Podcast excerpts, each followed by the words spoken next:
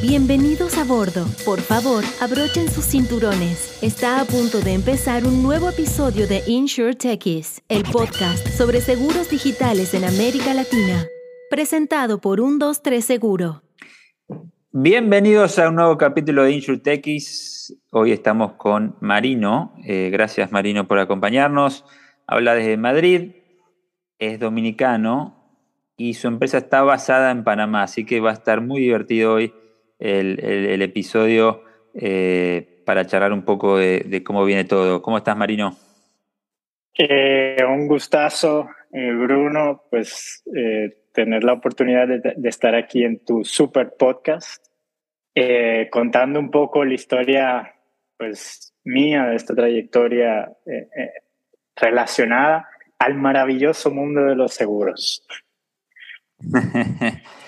bueno, bien, el maravilloso mundo de seguros. Hablemos cómo empezaste en este maravilloso mundo. Eh, ¿Cuál es tu historia, Marino? Pues yo creo que mi historia es bastante regular a las de los demás. Eh, soy ingeniero industrial.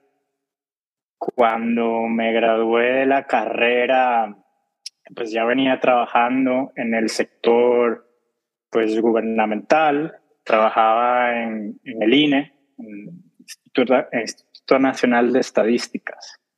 Y pues venía buscando ya algo, algo, algún cambio en mi carrera, algo más formal, de pronto más adentrado a mi carrera en general. Y, y, que la verdad en ese momento venía trabajando un proyecto súper ambicioso e importante para en ese entonces la República Dominicana, que es la, el Censo Nacional de Población y Vivienda, con el cual tuve la oportunidad de tener unos consultores trabajando conmigo eh, que tenían que ver mucho con planificación y otros de presupuestos. Entonces hubo una de estas personas que trabajó conmigo, presupuesto, que salió del proyecto y se fue a trabajar a una aseguradora. Entonces, a los pocos meses me contactó y me dijo, mira, a mí me encantó trabajar contigo. Eh, aquí están buscando un perfil muy similar al tuyo, que trabaje en reingeniería de procesos, todo este tema que los ingenieros industriales pues manejan, ¿te interesaría? Yo la verdad que no sabía más de seguros, que no, que no era lo, lo que tú, el carnet que tú sacas cuando, te pas, cuando vas al médico. Eso era lo único que yo sabía. Entonces, de alguna manera buscando este cambio, este, este nuevo rumbo, como te mencionaba anteriormente, pues le dije que sí. Y fui y me entrevisté. Tuve la, la, la entrevista más extraña de mi vida, donde una de las principales preguntas fue cuántas botellas de cerveza cabían en la oficina. Pero caí en la industria, o sea, caí en la empresa, conseguí el trabajo, parece que respondí bien de cuántas botellas. Y tuve la oportunidad en ese momento, pues, de entrar en la parte operativa. Inicié siendo la contraparte de la, del grupo asegurador para un proyecto para un proyecto con una consultora de ingeniería de procesos. Eso me llevó rápidamente a Panamá. Ahí estuve una, una época inicial en mi compañía. Em, y luego, por cosas del destino, pues este proyecto de ingeniería que me fui a trabajar inicialmente se cae o se para porque había intenciones del grupo asegurador de em, fusionarse o de trabajar en conjunto con un grupo asegurador israelí. Y así me mandan a Israel. Ahí mm, pues fuimos a preparar todo lo que era cómo montar las operaciones del grupo asegurador en, en dentro del, sistema de este, mm, esta compañía israelí. Y aprendimos pues la verdad bastante, o sea, fue una visión, en, se respiraba innovación, eso creo que sería bastante eh, cuerdo de mencionar. Y eh, por cosas del destino también, estas negociaciones no se dieron. Luego volví a mi trabajo en República Dominicana tradicional. Continué trabajando operaciones hasta que en el 2014 pues le le comenté al fundador de este grupo asegurador, quien ha sido pues un mentor para mí en, todo lo que tiene que ver en, la parte de, seguros y de ventas, que quería irme a trabajar a la parte de ventas, con una condición de que era yo formando un equipo nuevo. Y ahí tuve la, oportunidad, diría, de construir algo desde cero, eh, con personas que no venían de la industria, que fue mi, poco, mi foco principal, y logramos armar una estructura muy, muy bonita. Una estructura enfocada entre ventas y servicio al cliente que fue bastante positiva, diría yo, a nivel de resultados. En el 2018, este grupo asegurador me pide o me ofrece irme a Panamá para trabajar toda la expansión internacional de la, del grupo. Y claramente pues le dije que sí, porque pues, era un atractivo profesional bastante bueno y suponía muchos retos, muchos retos a nivel emprendedor, muchos retos eh, a nivel profesionales y fue una excelente experiencia. Entonces, ya viviendo en Panamá, pues empezó a viajar en la región, aperturamos varias operaciones en América Latina, apoyamos los canales de distribución a desarrollar esos mercados y en sí todo el conjunto, pues haber trabajado en operaciones al inicio, me daba un background eh, sumamente interesante porque dominaba la parte operativa, la parte técnica, pues lo, lo, lo esencial y muchos de los canales de distribución. Y todo esto va trayendo como consecuencia de que empezaba a haber muchas oportunidades en la industria. Y, pensaba que pudieran ser una muy buena oportunidad para uno desarrollar iniciativas que fueran aportándole no solo a la industria en general, sino a las economías de América Latina.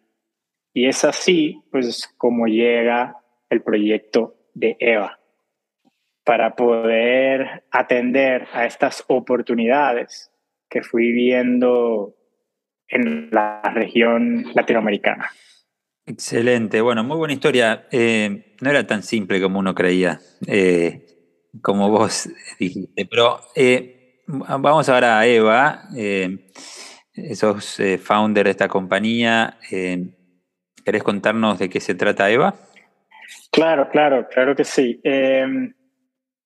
Mira, cuando me mudo a, em, a Panamá y empiezo a ver, a combinar idiosincrasias, a combinar creencias, a combinar em, modelos de negocio, y ofertas.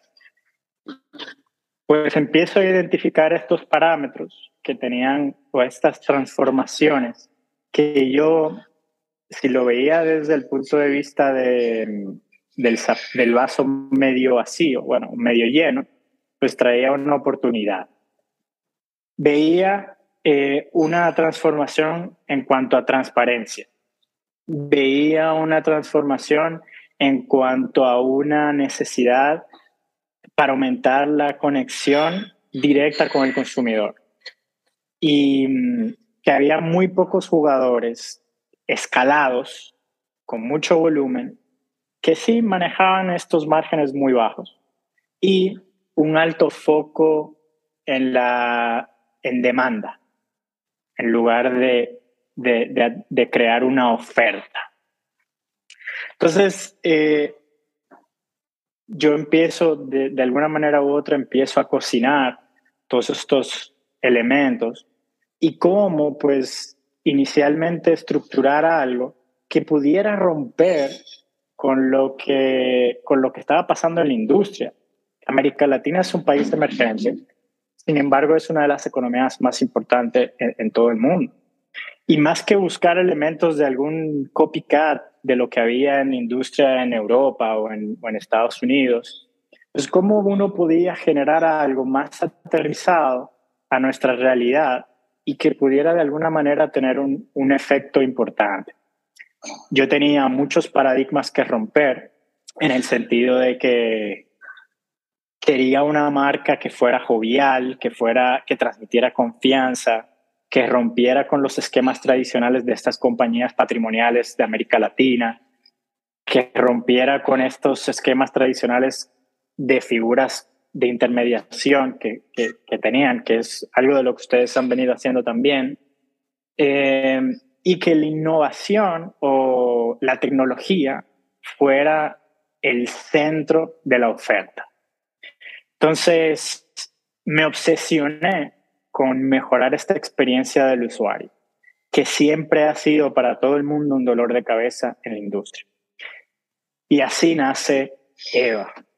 EVA viene a ser un ecosistema digital capaz de distribuir soluciones de seguros y financieros que impacten la resiliencia de las familias de Latinoamérica y, por qué no, del mundo a través de elementos de protección, de, elementos de prevención y a, través de elementos de engagement. Em, yo creo que esta obsesión o, hizo que, uno trajera un foco de em, que, creo que los focos son una de las cualidades principales de las Insurtech, que hacen que, que, sea mucho más creíble y apoyar a estos incumbents de, de la industria que, que, de alguna manera u otra no, no, han podido calar con estas nuevas tendencias que, que, el mercado y el mundo, la globalización y la conexión y la interconectividad, pues están trayendo a flote. Entonces, eh, teniendo en cuenta todo mi conocimiento de la industria, conociendo bastante el panorama en América Latina, pues eh, empiezo a ir formulando la estructura. EVA no es más que técnicamente un MGA capaz de construir productos con, con estos tomadores de riesgo y enfocarse mucho en la distribución, tratando, eh, siempre fue mi norte, de crear una descomoditización de la oferta, bajo el entendido de que muchos de los jugadores en América Latina pues estaban desconectados de lo que muchos clientes o muchos usuarios quieren. Con productos tradicionales que no han cambiado en los últimos 100 años, que no cumplen con las necesidades reales, que las personas casi nada no entienden, con canales de distribución tradicionales que cada vez menos eh, aportan menos valor a la cadena. Y también con estos procesos que son súper ineficientes de, de toda la industria, que mm, para mi entender ha hecho que la penetración continúe tan baja. Yo me imagino que tú cuando empezaste en, en, la industria siempre escuchaste esto, de que, de que la penetración de seguro en América Latina es paupérrima. Y sí, sí lo es pero más que nada trae una oportunidad para que todo el mundo incremente el pastel, para que todo el mundo pueda buscar una alternativa de crear elementos diferenciadores que pueda darle un mayor apoyo a las economías en América Latina. Porque ojo con algo, lo bonito de todo esto es que la industria aseguradora provee un gran apoyo a, los individuos, a las familias, a los negocios. Y muchas veces en los momentos muy difíciles. Entonces, si lo vemos de esta óptica, está directamente relacionado con el desarrollo eh, económico, tanto de estos individuos como de los entornos, o sea, de los países. Y trae un problema muy grande, y es que nadie quiere un seguro. O sea, hay muchas personas que son adversas al riesgo, que lo toman, y otros que no son tan adversas y se autoaseguran. Eh, pero si te fijas, nosotros vendemos una promesa. O sea, los clientes compran una promesa, todo muy basado en la confianza, o sea, no hay un producto tangible en esta transacción. Y, y, bueno, yo, yo creí y, creo fielmente que las, las expectativas de los clientes han cambiado permanentemente. O sea, eh, yo sé que las personas en América Latina y en el mundo tienden a no dedicar mucho tiempo a pensar en, en, cosas malas, solo cuando nos pasa. En, en, República Dominicana hay un dicho que no, no sé cómo será en tu país, pero es que el dominicano dice que mm, él, pone él compra candado cuando le roban. Entonces, eso tiende a pasar en el seguro. Em, o sea, por naturaleza, el ser humano tiende a, poner estos métodos de protección en el último lugar de su lista de prioridad. Y yo quise trabajar con todo esto. O sea, me, me enfoqué en el problema de que hoy en día muchas familias caen en extrema pobreza por no estar protegidos financieramente. Eso es una locura. O sea, cada seis segundos una familia cae en extrema pobreza. Y yo decía, si yo puedo brindar a esta generación que viene subiendo, que en los próximos 15 años van a manejar eh, unas tres cuartas partes de los activos del mundo y los, y los educamos y le proveemos acceso, soluciones reales y un, un timing adecuado para poder adquirir esta oferta pues podemos tener mucho mayor probabilidad de, de, dar este, de dar este salto en la penetración. Al menos esa es mi visión. Em, entonces, bueno, yo, yo venía, vengo del mundo corporativo, vengo de la industria aseguradora. Siendo vicepresidente, pues em, e, entendí bastante bien cuáles son los fundamentos de una aseguradora, que creo que a diferencia de cualquier compañía eh, startupera o, o del ecosistema, pues estos fundamentos son muy, muy importantes. O sea, es necesario que esos units economics sean súper saludables, sean buenos, te permitan genuinamente crecer. Em, y aparte de todo, tenemos un producto comoditizado con, con soft market muy cíclicos y prolongados que si lo sumas hace un par de años, pues flujos de capital fresco con, intereses muy, muy bajos, pues eh, había una bonanza para las industrias aseguradoras que hacían eh, de alguna manera u otra que mm, presionaran su, su, su PNL en la parte del bottom line. Y ese resultado traía que había, que había muy poca inversión en tecnología, en innovación, y creó una oportunidad en masa para estas compañías de tecnología. Si tú sumas visión de tecnología más fundamentos de la industria, puedes tener un elemento súper, súper bueno. Y es em, lo que yo vine pues a probar y a comprobar con, con Eva. Em, yo ¿qué te puedo decir? Crecí escuchando un, dicho que seguramente tú pues, lo habrás escuchado y es que el seguro se vende, no se compra. Em, trabajando con los canales de distribución, pues me fui dando cuenta que, que, que es un rol que las aseguradoras han descansado en estos canales de intermediarios, eh, que son quienes se comunicaban directo con los clientes, le explicaban cuáles eran los beneficios, eh, si todo iba bien, pues era una relación muy bonita. Si todo salía mal, pues eh, había esta percepción de que, el, cliente fue engañado, de que no fue asesorado correctamente. Y em, yo diría que, que afectaba de alguna manera u otra. Entonces, Eva viene a tomar todos estos parámetros que te he contado y a empezar a dar una oferta de protección financiera. Entonces, si tomamos esos tres elementos que te dije inicialmente, protección, engagement y prevención, pues me enfoqué en protección. Este primer enfoque en protección va de la mano con seguros de vida.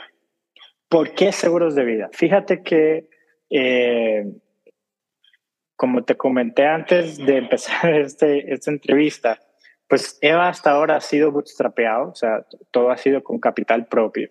Eh, y, me ha hecho de alguna manera ser mucho, tratar de ser mucho más efectivo y mucho más estratégico. yo creo que más que un juego de velocidad, esto sin duda es un, es un, es un maratón, es una carrera de endurance, es, es pura dirección. Entonces, si yo me enfocaba en un producto de baja transaccionalidad, que yo pudiera darle acceso a las personas, acompañándolo de una venta educativa, de elementos diferenciadores que hicieran yo vender seguro sin necesidad de vender seguro, que les permitiera interactuar con el producto sin necesidad de tener que reclamar. Iba a permitir, uno, hacer que una generación de estos first time, first time buyers pues se inclinaran a la oferta. Y dos, garantizándole un costo de oportunidad con sus primas, porque eh, mientras estén más jóvenes y más saludables, pues pueden beneficiarse de tener esta prima más baja, que luego te va a traer para ellos un costo de oportunidad grande. Eh, le sumas en a todo esto de que las expectativas de vida están aumentando y genera que te da la oportunidad para una segmentación distinta. O sea, ya no era, ya las cosas no están sencillas como naces, creces, estudias, trabajas y te retiras. No. Ahora esta generación que viene subiendo, que cada vez está menos vinculadas a activos, em, a, comprar estos grandes activos, pues hace que uno tenga un enfoque diferente. Y yo creo que ese nicho hoy en día ha, sido desatendido. ¿Y por qué ha sido desatendido? ha sido desatendido porque estos canales de distribución tradicionales, em, pues sus incentivos para, para estas ventas, que son primas no tan altas, pues el esfuerzo y el tiempo que le tienen que dedicar a esa venta no lo vale. Entonces simplemente dejan este, este nicho ignorado, muchas veces desatendido, y nos trae una oportunidad. Entonces, vida vino a englobar todo eso. Luego vendrán productos de inversión, productos de salud, discapacidad, y veremos qué los usuarios o qué el mercado nos hace iterar. Pero esa es mi tesis inicial, mi visión, y cómo yo voy a poder ser un one-stop shop para protección financiera para los latinos y probablemente para todos los para todo el nicho en el mundo. Ese es un poquito pues mi visión. Impecable. Bueno, eh, hoy están eh, operando en qué países, Marino? Eh, eso es otro, o sea, eso otro tema también muy estratégico. Hoy por hoy estamos Panamá, Dominicana y Colombia. Me preguntarás, ¿por qué carajo Dominicana y Panamá? Bueno, Dominicana y Panamá son mis mercados cautivos lo, manejamos al dedillo y me permitía poder generar este, estos hitos iniciales en tracción para yo poder enfocarme en, en, el crecimiento en otros mercados. Al, no, al yo tener unos recursos limitados, pues aquí hay que ser súper estratégico. Y Colombia, aparte de todo, es el, el, el, océano azul más grande que puede existir en América Latina para este nicho. Eh, obviamente los mercados más grandes, México, Brasil, Argentina, Chile, sí son interesantes, pero también llevan una, unos capital requirements distintos y hay muchos jugadores concentrados en estos. Entonces, me va a permitir a mí ser mucho más eficientes con mis recursos y calar más rápido. Al menos esa fue la visión eh, inicial que tuvimos, que, que, hasta ahora pues ha salido bastante bien. Bien, bien, bien, hace sentido. Y ahora hablemos un poco de, del contexto eh, y, del mercado eh, InsurTech. ¿Cómo, ¿Cómo, estás viendo vos en la región?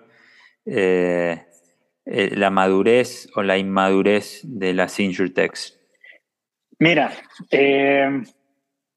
yo creo que está súper interesante lo que está pasando. Primero, desde el punto de vista emprendedor. O sea, el ecosistema, cómo se apoya, cómo nacen jugadores súper creativos con una intención de querer eh, apoyar la región, de querer trascender de alguna manera eh, con un problema. Pienso que está súper interesante. Si nos vamos al punto de vista técnico, yo, yo siempre lo comparé en dos aspectos. Yo decía, las compañías de seguro tienen el balance sheet y el know-how el know del riesgo. Las Insurtech vienen con, una, con la visión y la tecnología para direccionar hacia dónde, hacia dónde va la industria. La industria, pues, pide a gritos transformación. El cliente de hoy eh, ya, ya, como te mencioné, pues tiene unas expectativas que ha cambiado para siempre. La industria de, del seguro, pues la gente la, la percibe como old fashion comparado con otros servicios financieros. Y, y sin lugar a duda, hay muchísimos puntos de la cadena de valor de la industria aseguradora donde la tecnología puede tener un alto impacto. Sea, ponte a pensar. tienes la distribución, pricing, el underwriting o la suscripción, los cambios en los modelos de riesgo, los reclamos, el mismo reaseguro. Todo esto eh, tiene oportunidad de ser disruptado, de ser evolucionado, de ser acompañado, apoyado y traer resultados que anteriormente no, está, no, estaban previstos. Entonces, eh, yo creo que para uno ser competitivo se están rompiendo estos paradigmas eh, inicialmente eh, que, que, existen en estos mercados de América Latina con estos jugadores, porque nadie cree en las startups hasta que lo hacen, hasta que logran su cometido. Entonces, eh, cada vez se rompe ese paradigma. Y como los clientes ya están acostumbrados a una conveniencia dada por Amazon, Netflix, Uber, Airbnb, pues esas réplicas en estos cambios en modelos de negocio que se están penetrando en la industria eh, financiera y en la industria fintech, en la industria aseguradora, pues trae oportunidades. Entonces, eh, yo creo que la colaboración en, en el mundo de innovación es clave. Toda innovación requiere de alguna manera apertura y conectividad. Estas dos cualidades, las, las empresas tradicionales luchan mucho con ellas por temas culturales. Entonces, yo lo que, lo que siento es que la industria cada vez, el cliente está menos, menos tolerante, te pide a gritos cambios.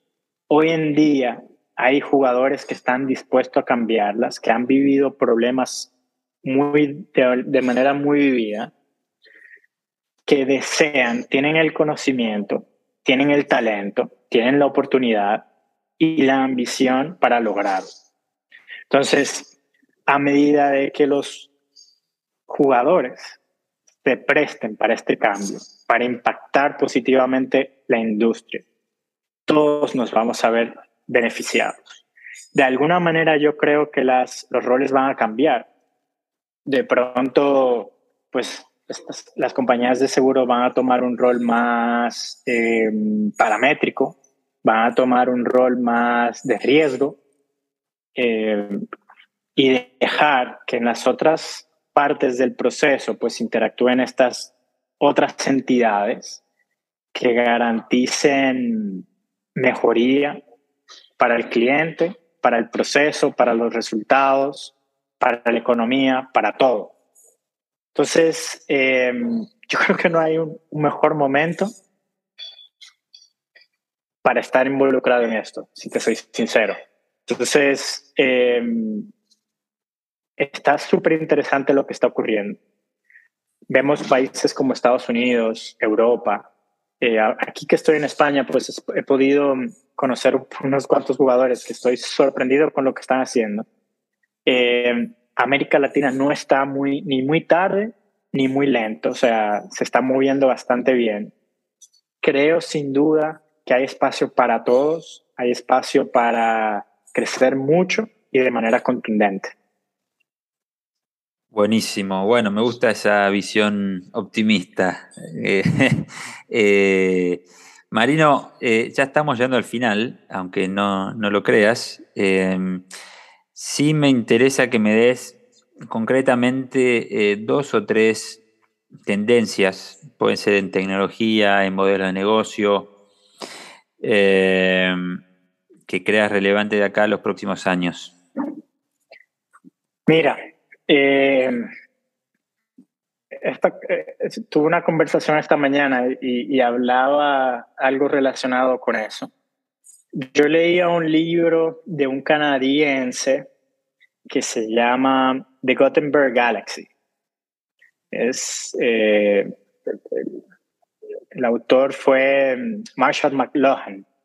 Y en el 62 este tipo escribió este libro donde mencionaba cómo la tecnología logró que se expandiera el conocimiento.